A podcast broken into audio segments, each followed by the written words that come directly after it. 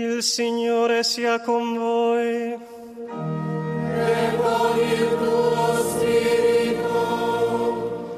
Dal Vangelo secondo Matteo.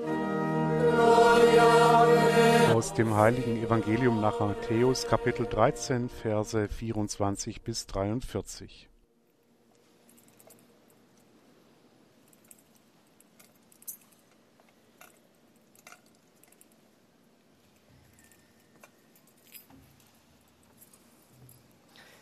In jener Zeit erzählte Jesus der Menge folgendes Gleichnis. Mit dem Himmelreich ist es wie mit einem Mann, der guten Samen auf seinen Äcker säte. Während nun die Menschen schliefen, kam sein Feind, säte Unkraut unter den Weizen und ging weg. Als die Saat aufging und sich die Ähren bildeten, kam auch das Unkraut zum Vorschein. Da gingen die Knechte zu dem Gutsherrn und sagten, Herr, hast du nicht guten Samen auf deinen Acker gesät? Woher kommt dann das Unkraut? Er antwortete, das hat ein Feind getan. Da sagten die Knechte zu ihm, sollen wir gehen und es ausreißen? Er entgegnete, nein, damit ihr nicht zusammen mit dem Unkraut den Weizen ausreißt, lasst beides wachsen bis zur Ernte, und zur Zeit der Ernte werde ich den Schnittern sagen, sammelt zuerst das Unkraut und bindet es in Bündel, um es zu verbrennen. Den Weizen aber bringt in meine Scheune. Er sagte ihnen ein weiteres Gleichnis. Mit dem Himmelreich ist es wie mit dem Sauerteig, den eine Frau nahm und unter drei Seer Mehl verbarg, bis das Ganze durchsäuert war. Dies alles sagte Jesus der Menschenmenge in Gleichnissen, und ohne Gleichnisse redete er nicht zu ihnen, damit sich erfülle, was durch den Propheten gesagt worden ist. Ich öffne meinen Mund in Gleichnissen, ich spreche aus, was seit der Schöpfung der Welt verborgen war. Dann verließ er die Menge und ging in das Haus. Und seine Jünger kamen zu ihm und sagten, Erkläre uns das Gleichnis vom Unkraut auf dem Acker. Er antwortete, der den guten Samen sät, ist der Menschensohn, der Acker ist die Welt, der gute Samen, das sind die Kinder des Reiches, das Unkraut sind die Kinder des Bösen, der Feind, der es gesät hat, ist der Teufel, die Ernte ist das Ende der Welt, die Schnitter sind die Engel. Wie nun das Unkraut aufgesammelt und im Feuer verbrannt wird, so wird es auch bei dem Ende der Welt sein. Der Menschensohn wird seine Engel aussenden und sie werden aus seinem Reich alle zusammenholen, die andere verführt und Gesetzloses getan haben, und werden sie in den Feuerofen werfen. Dort wird Heulen und Zähneknirschen sein. Dann werden die Gerechten im Reich ihres Vaters wie die Sonne leuchten. Wer Ohren hat, der höre. E i mietitori sono gli angeli. Come dunque si raccoglie la zizzania e la si brucia nel fuoco, così avverrà alla fine del mondo. Il figlio dell'uomo manderà i suoi angeli, i quali raccoglieranno dal suo regno tutti gli scandali e tutti quelli che commettono iniquità e li getteranno nella fornace ardente, dove sarà pianto e stridore di denti. Allora i giusti splenderanno come il sole nel regno del Padre loro. Chi ha orecchi, ascolti.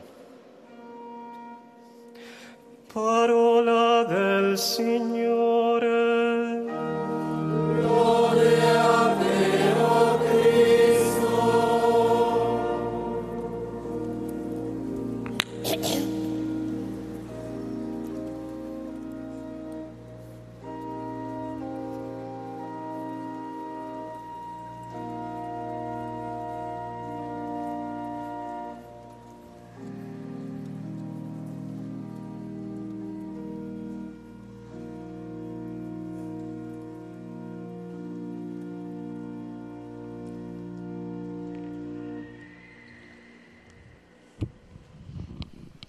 Ja, wir hören nun gleich die Predigt von Papst Franziskus.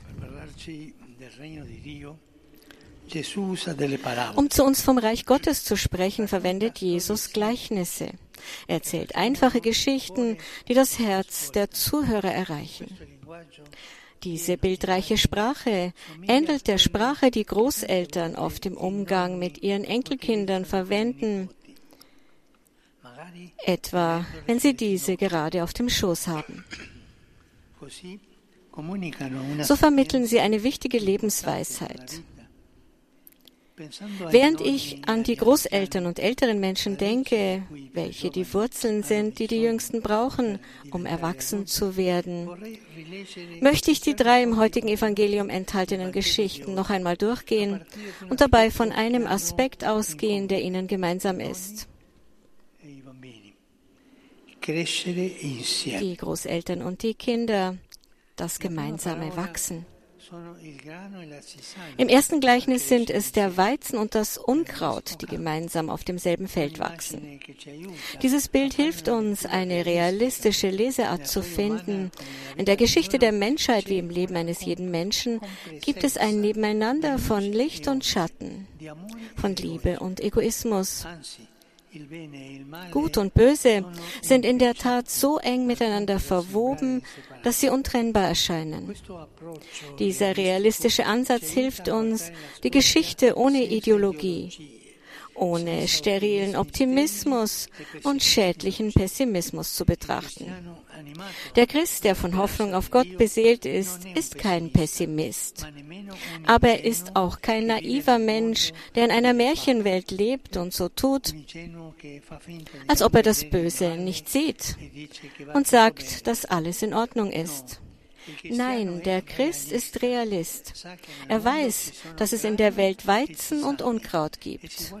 Und er schaut in sich hinein und erkennt, dass das Böse nicht nur von außen kommt, dass es nicht immer die Schuld der anderen ist, dass es nicht nötig ist, Feinde zu erfinden, die es zu bekämpfen gilt, nur um nicht ins eigene Leben Licht bringen zu müssen.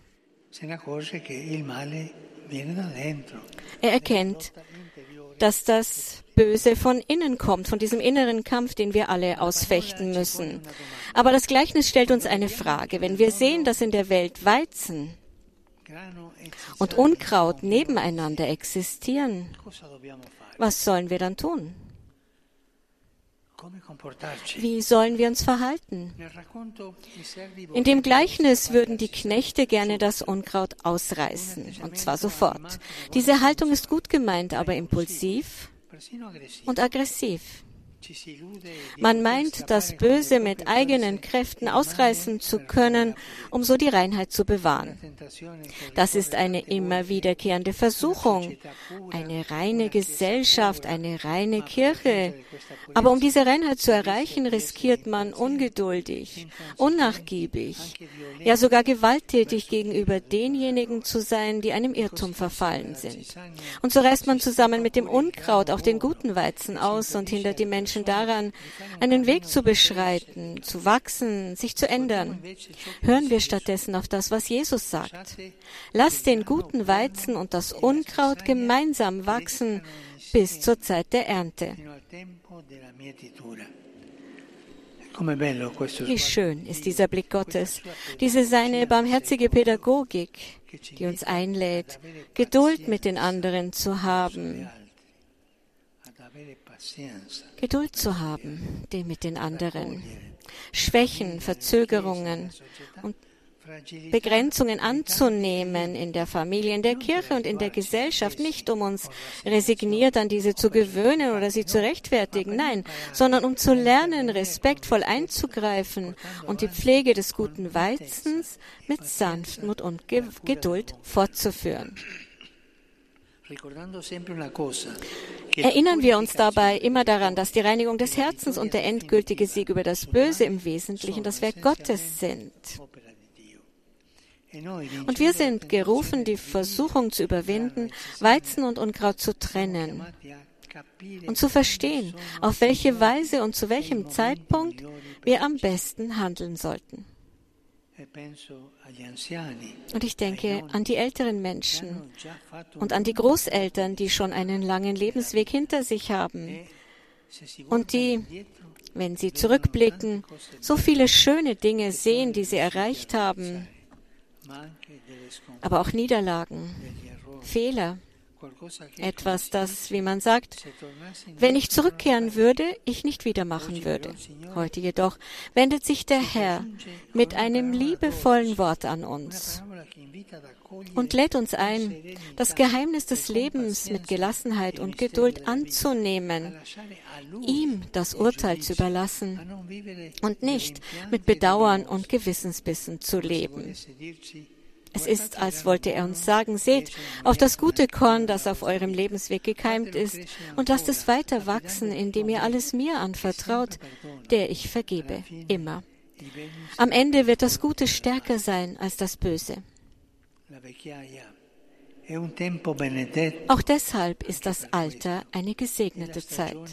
Es ist die Zeit der Versöhnung, des liebevollen Blicks auf das Licht, das trotz der Schatten vorangeschritten ist, in der zuversichtlichen Hoffnung, dass der gute Weizen, den Gott gesät hat, über das Unkraut siegen wird, mit dem der Teufel unsere Herzen überwuchern wollte.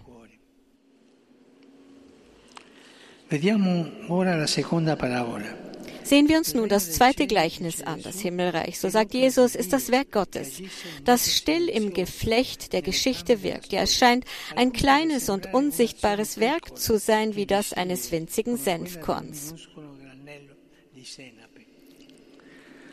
Aber wenn dieses Korn wächst, ist es größer als die anderen Gewächse und wird zu einem Baum, sodass die Vögel des Himmels kommen und in seinen Zweigen nisten. So ist auch unser Leben, Brüder und Schwestern. Wir kommen klein auf die Welt, wir werden erwachsen und dann alt.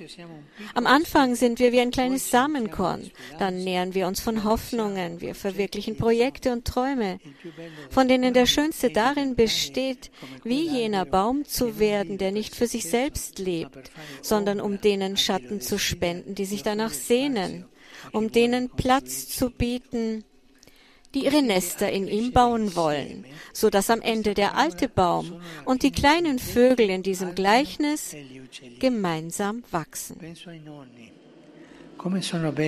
Ich denke an die Großeltern.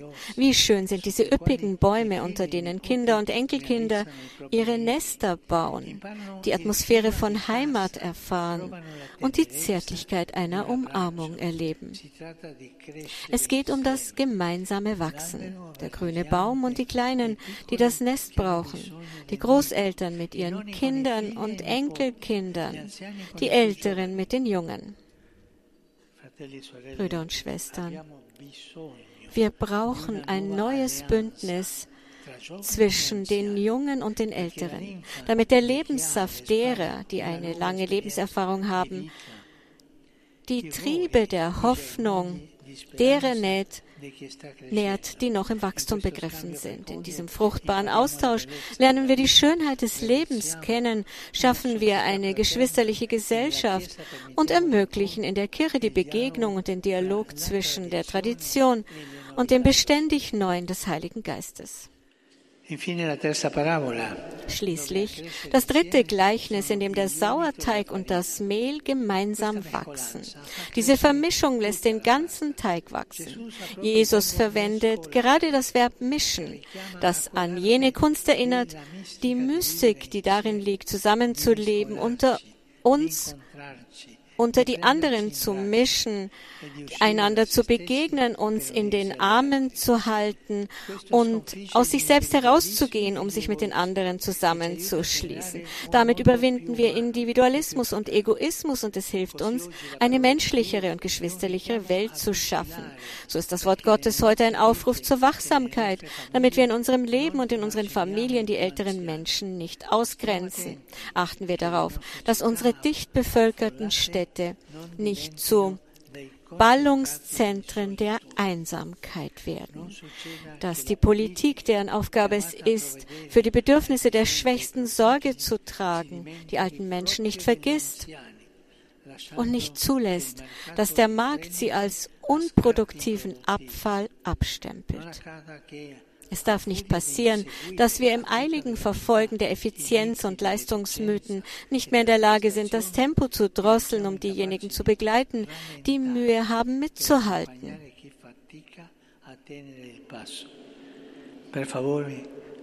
Bitte, vermischen wir uns, wachsen wir gemeinsam.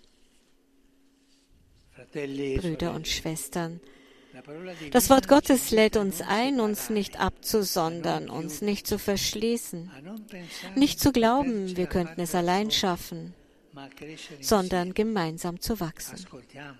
Hören wir einander zu, reden wir miteinander, unterstützen wir uns gegenseitig. Vergessen wir nicht die Großeltern und die älteren Menschen. Durch ihre liebevolle Zuwendung sind wir viele Male aufgerichtet worden, haben uns immer wieder auf den Weg gemacht. Wir haben uns geliebt gefühlt und sind innerlich geheilt worden. Sie haben sich für uns aufgeopfert und wir können sie nicht von unserer Prioritätenliste streichen. Brüder und Schwestern, lasst uns gemeinsam wachsen, lasst uns gemeinsam voranschreiten. Der Herr wird unseren Weg segnen.